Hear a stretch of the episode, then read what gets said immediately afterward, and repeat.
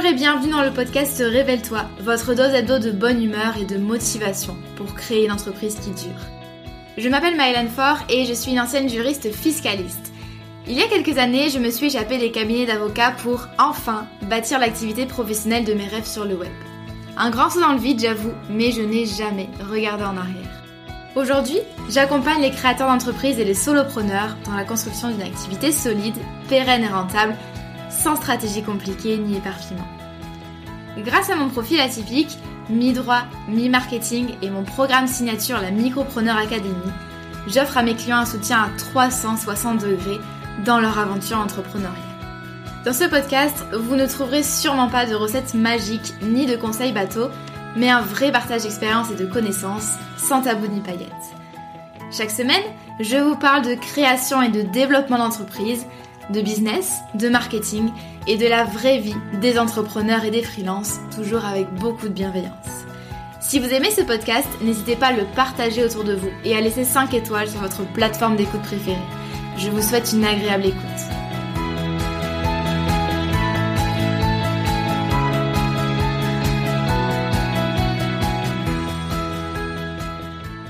J'espère que vous allez bien et que vous êtes autant d'attaque que moi pour ce nouvel épisode de podcast pendant lequel on va parler de création d'entreprise. La question que vous vous posez sûrement si vous débutez tout juste, ou en tout cas qu'on me pose très régulièrement, c'est par quoi est-ce que je commence pour créer de manière logique, cohérente, pertinente, efficace une entreprise? Spoiler alerte, ce n'est pas le logo, ce n'est pas le compte Insta, ce n'est pas le site internet. La première step pour moi, et vous savez si vous avez cliqué euh, sur l'épisode, c'est l'idée de business. Est-ce que votre idée de business est validée? Ça pour moi, vraiment, c'est la première étape et ça va mélanger un petit peu euh, observation du marché slash introspection vraiment vous vous concentrer sur vos envies et puis aussi faire le bilan euh, de vos compétences. Donc il y a plein de choses à faire et euh, c'est ce que je fais moi avec mes clients au tout début de la Micropreneur Academy et également dans le mini programme Le Départ qui est vraiment sur le thème puisque grâce au mini programme Le Départ, vous allez pouvoir trouver, valider et affiner votre idée de business. Si ça vous intéresse, euh, n'hésitez pas à aller regarder la page de présentation de ce petit programme. Euh, c'est vraiment un programme qui est hyper accessible, qui se suit euh, relativement rapidement, tout en ayant beaucoup d'exos et de mise en application. Il y a aussi une étude de cas entière sur moi, ma première entreprise. donc si ça vous intéresse, n'hésitez pas, je vous mets le lien directement dans les notes de l'épisode. On bâcle donc souvent et d'où ce podcast, on bâcle donc souvent le fait de valider son idée de business. Le problème, euh, et, euh, et je suis cache ici, si votre idée de business n'est pas bonne, n'a pas de potentiel, notamment potentiel économique, eh bien, vous pourrez utiliser toutes les meilleures stratégies du monde, ça ne suffira pas à fonctionner. Ça c'est important, c'est quelque chose d'important et d'ailleurs on en a parlé euh, dans l'épisode 67 euh, pas de clients, 5 causes possibles, 5 solutions et c'était euh, l'une des causes possibles au désert de clients comme je l'appelle dans l'épisode.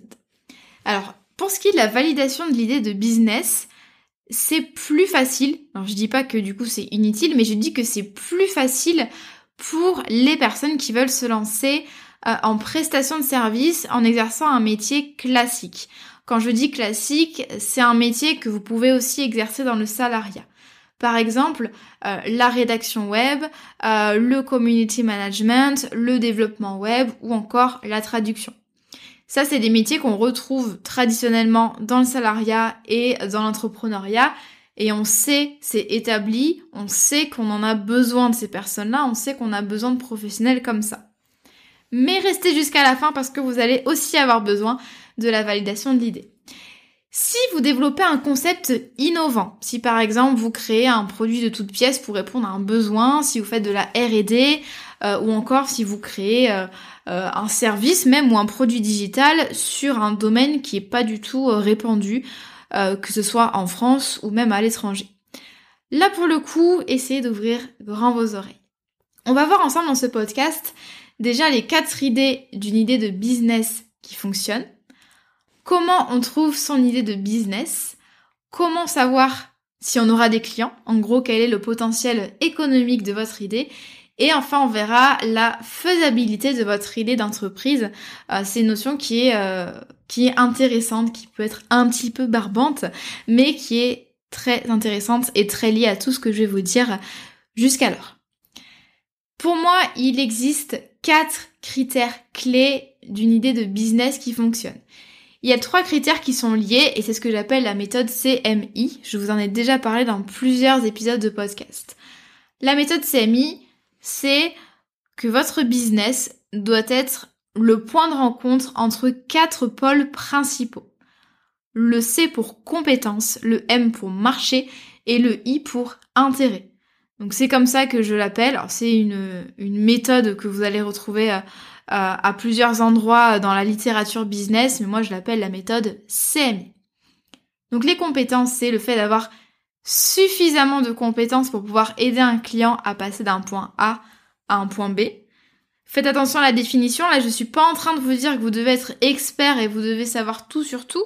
Je dis simplement que vous, bah, s'il un client qui vient vous voir parce qu'il a envie d'aller dans la destination de son choix, vous, vous devez pouvoir savoir y aller, savoir y aller de manière simple, de manière efficace Exemple, euh, si vous êtes community manager et qu'un client veut atteindre ses premiers 1000 abonnés, vous, vous n'avez pas besoin pour proposer vos services d'avoir 300 000 abonnés sur votre compte. Vous avez besoin de connaître suffisamment de stratégies, de règles, de fonctionnement de l'algorithme pour aider votre client à obtenir ses 1000 premiers abonnés. Vous voyez un petit peu la différence. Donc ça, c'est le pôle compétences. Le pôle intérêt, c'est le fait de pas forcément avoir une passion pour le domaine considéré, ça y a pas besoin, mais euh, d'avoir un intérêt suffisant pour en faire votre activité à temps complet pendant au moins quelques années. Je vous le rappelle, l'entrepreneuriat c'est une aventure de long terme, c'est un marathon. Il va falloir tenir sur toute la durée et donc on évite les lubies, on évite les effets d'opportunité, les effets de mode. Ça c'est important. Et puis, dernier critère, c'est le M de la méthode, c'est le marché. Deux stades. Premier stade, il existe un besoin sur le marché. Il existe un manque, il existe une frustration, il existe un problème. Deuxième stade, et il faut les deux, il existe des personnes prêtes à payer pour résoudre ce problème, pour combler ce manque, pour satisfaire ce désir. Vous voyez les deux axes de réflexion. Et ça, en général, le marché, c'est ce qui pose le plus souci dans la réflexion. Euh, on a une idée de business qui nous paraît euh, super euh, intéressante, épanouissante, etc. Mais on a du mal à vérifier vraiment le potentiel économique. Sachez au niveau du marché que plus le besoin est présent, existant, voire urgent, plus les gens seront disposés à vous payer. Et donc plus le critère du marché sera euh, rempli. C'est d'ailleurs pour ça, même si c'est pas du tout un exemple, mais c'est d'ailleurs pour ça que les business qui sont centrés sur le désespoir, la santé, par exemple l'acné, la prise de poids, la fertilité, et les business qui sont basés sur l'argent, le fait de pouvoir gagner de l'argent sur Internet, de pouvoir quitter son emploi, c'est des business qui marchent aussi bien parce que c'est des parce que ça cible finalement des personnes qui ont un problème qui leur bouffe la vie et qui sont prêts à tout pour aller payer. Dans euh, les business qui ciblent l'argent, je, ne m'inclus pas dedans, je préfère le préciser. Euh, je parle plutôt des business, vous voyez, euh, par exemple sur les vidéos YouTube, des mecs qui sont au chômage et qui vous apprennent par exemple à devenir rentier. Je parle de ces business-là. Ou encore les business qui vous apprennent à faire du dropshipping. Je n'en dis pas plus, pas de commentaires. Qu'est-ce que c'est qu'un business? Je vous le dis régulièrement, il faut retenir qu'un business, c'est le fait de répondre de manière optimale à un besoin spécifique d'une clientèle bien particulière. Ça, c'est un business qui fonctionne et qui valide le critère du marché. S'il manque un de ces trois critères, ça devient bancal. Admettons par exemple qu'il y ait le critère marché plus compétence, mais qu'il n'y ait pas le critère intérêt. Eh bien, la conséquence, c'est que sans doute ça va marcher, mais ça va être compliqué à développer sur le long terme. Vous allez connaître de l'ennui et ou de la démotivation, voire pire. Si on a le marché et l'intérêt, mais qu'on n'a pas les compétences, votre business n'est pas viable puisque vous vous exposez à l'insatisfaction des clients. À court terme, moyen et long terme, ça a des effets désastreux bien sûr sur votre activité, votre réputation, votre chiffre, d'affaires. Et enfin, si on a l'intérêt plus les compétences mais qu'il n'y a pas de marché, on n'a pas de clients et c'est ce que je vous disais justement dans l'épisode 67. Donc ça c'est nos trois critères de la méthode CMI et il y a un quatrième ingrédient qu'on verra juste à la fin, c'est la faisabilité de votre idée. Parfois on a une super idée, mais par rapport à notre situation actuelle, notre situation personnelle, bah, c'est une idée qui qui est pas bonne en fait, qui peut pas être mise en œuvre. Maintenant, comment est-ce qu'on trouve son idée de business? Alors, je commencerai déjà par vous faire une petite remarque. Je pense que l'entrepreneuriat ne peut pas être une lubie ou une envie sans idée de business à côté. C'est-à-dire que généralement, on a une idée et on souhaite la mettre en œuvre en entreprenant. Mais l'inverse pour moi ne marche pas tellement. C'est-à-dire qu'on veut tellement devenir entrepreneur qu'on est en train d'essayer de trouver l'idée parfaite. Parce que ça veut dire que vous fantasmez sur la réalité de l'entrepreneuriat et ça c'est pas forcément bon. Ça peut arriver, mais perso, je vous le dis très clairement, je ne crois pas au fait de vouloir absolument devenir entrepreneur juste pour devenir entrepreneur. Je referme la parenthèse. Voici deux moyens de trouver une idée de business. Soit, et c'est le cas le plus typique notamment pour les freelances, les prestataires classiques, soit vous partez d'une compétence et ou d'un intérêt pour une matière. Exemple, j'aime les réseaux sociaux. Je vous sors toujours cet exemple, mais bon. J'aime les réseaux sociaux et donc j'ai envie de devenir community manager. Ou alors, euh, j'étais déjà community manager avant, j'ai envie de l'exercer en indépendant. Deuxième moyen, et là c'est vraiment quand vous avez une fibre entrepreneuriale qui est quand même bien implantée dans votre tête, c'est que vous allez partir d'un besoin identifié. Soit par vous, soit par l'un de vos proches. Par exemple, l'un de vos proches se marie et se rend compte que euh, lui manque quelque chose le jour J, il lui manque un service particulier qui n'existe pas encore. Vous, vous êtes malin, vous allez vous dire, tiens, mais ça c'est une bonne idée, c'est vrai que ça n'existe pas, il y a du potentiel et donc je vais essayer de mettre ça en œuvre. Donc ce sont vraiment deux façons différentes de trouver son idée de business, il n'y a pas une situation meilleure que l'autre. Mais quand vous allez partir de vos compétences ou de vos intérêts, vous allez vous interroger vous sur beaucoup sur le marché. Est-ce qu'il y a de la demande? Ça me plaît, mais est-ce que j'aurai des clients? Si vous partez d'un besoin identifié, vous avez déjà mon besoin de vérifier le marché, mais il va falloir aussi confronter ça à vos compétences et votre intérêt. On va démystifier un mythe, c'est le mythe de l'idée originale. Pour entreprendre, vous n'avez pas besoin d'une idée originale et d'ailleurs tant mieux si c'est pas original. Alors je vous dis pas de copier-coller les business forcément qui existent. Euh, il y a des moyens grâce au positionnement de se positionner un petit peu différemment, mais le fait en fait que personne n'ait jamais pensé à cette idée, que personne ne l'ait jamais mise en œuvre, mais je vous dirais que c'est bizarre.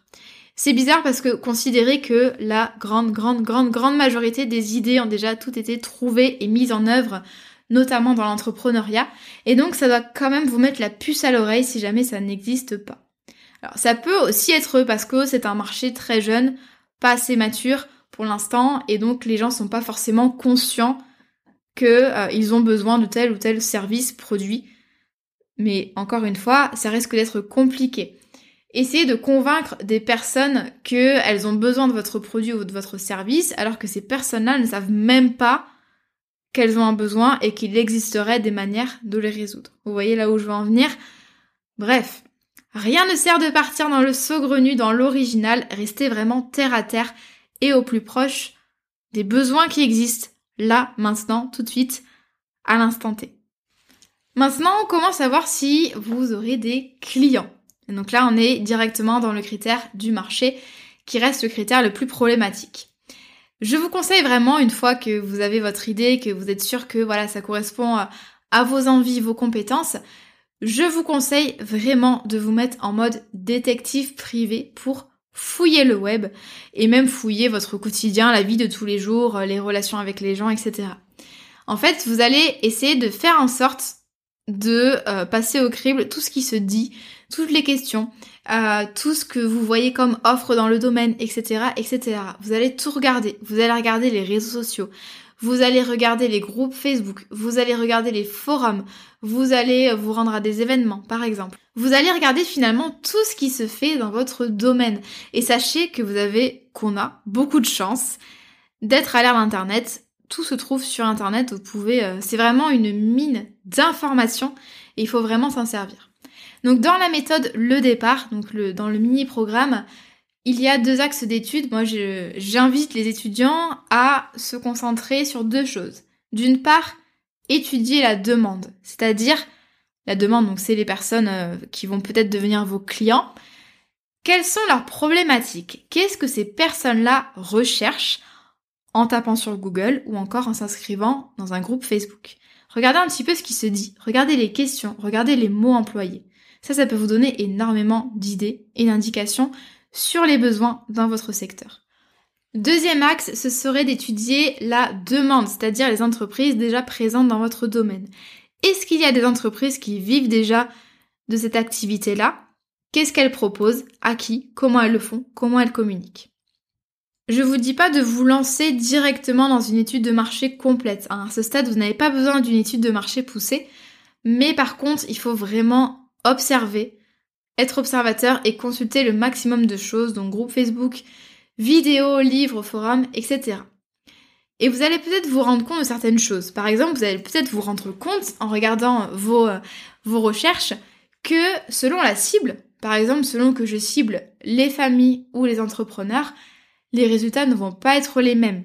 Par exemple, euh, vous allez peut-être vous rendre compte qu'il y a beaucoup d'entreprises qui sont positionnées vraiment sur un segment précis de clientèle ou que les besoins de votre clientèle ne sont pas les mêmes selon que c'est un entrepreneur ou une famille par exemple. Ça peut vous permettre, quand vous observez, d'avoir des idées et de voir un petit peu quelles sont les grandes tendances dans ce domaine-là. Donc c'est vraiment l'occasion d'affiner votre idée et sachez que le potentiel d'une idée de business, ça peut vraiment radicalement changer selon la clientèle que vous allez cibler. Il y a peut-être une idée qui va vraiment plaire à une cible et au contraire, vous allez vous rendre compte que euh, si vous ciblez euh, euh, la clientèle opposée qui a rien à voir, ben en fait, ça plaira jamais parce que ce besoin n'existe pas chez ce type de clientèle. Donc petit à petit, en fait, en étant observateur, vous allez vraiment pouvoir réussir à affiner votre idée. Et puis, on va reprendre le quatrième critère d'une idée de business qui fonctionne, c'est la faisabilité. C'est quoi la faisabilité? C'est quand l'idée d'entreprise peut être mise en place dans un délai raisonnable, car on en a le temps et on en a les ressources. Donc là, ça concerne pas vraiment l'idée même de business, ça concerne plutôt vous, votre situation personnelle, familiale, patrimoniale ou professionnelle. Selon l'idée de business, il va, falloir faire attention aux contraintes du projet. Il y a vraiment une grosse différence entre par exemple créer un produit physique innovant qui va demander beaucoup de temps, qui va demander des compétences particulières et peut-être une équipe et qui va demander beaucoup d'investissement de départ.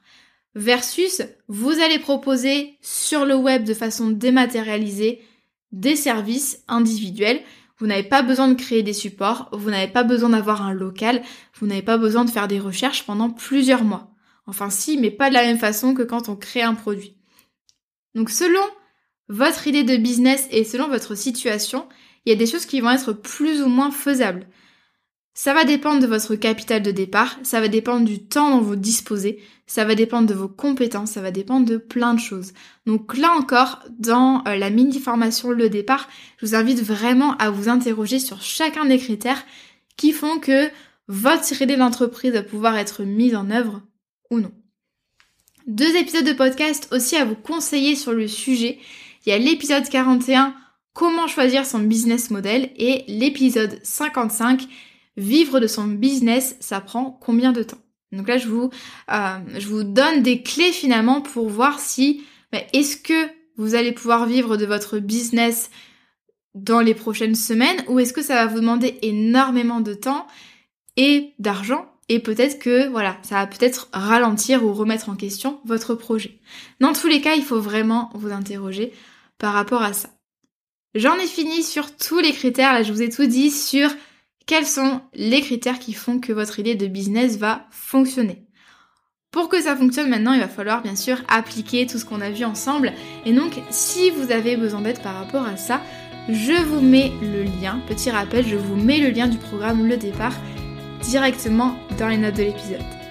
Comme d'habitude, si vous avez bien sûr envie de réagir à cet épisode de podcast ou si vous l'avez apprécié, n'hésitez pas à me le faire savoir. Vous avez le lien de mon compte Instagram directement dans les notes de l'épisode.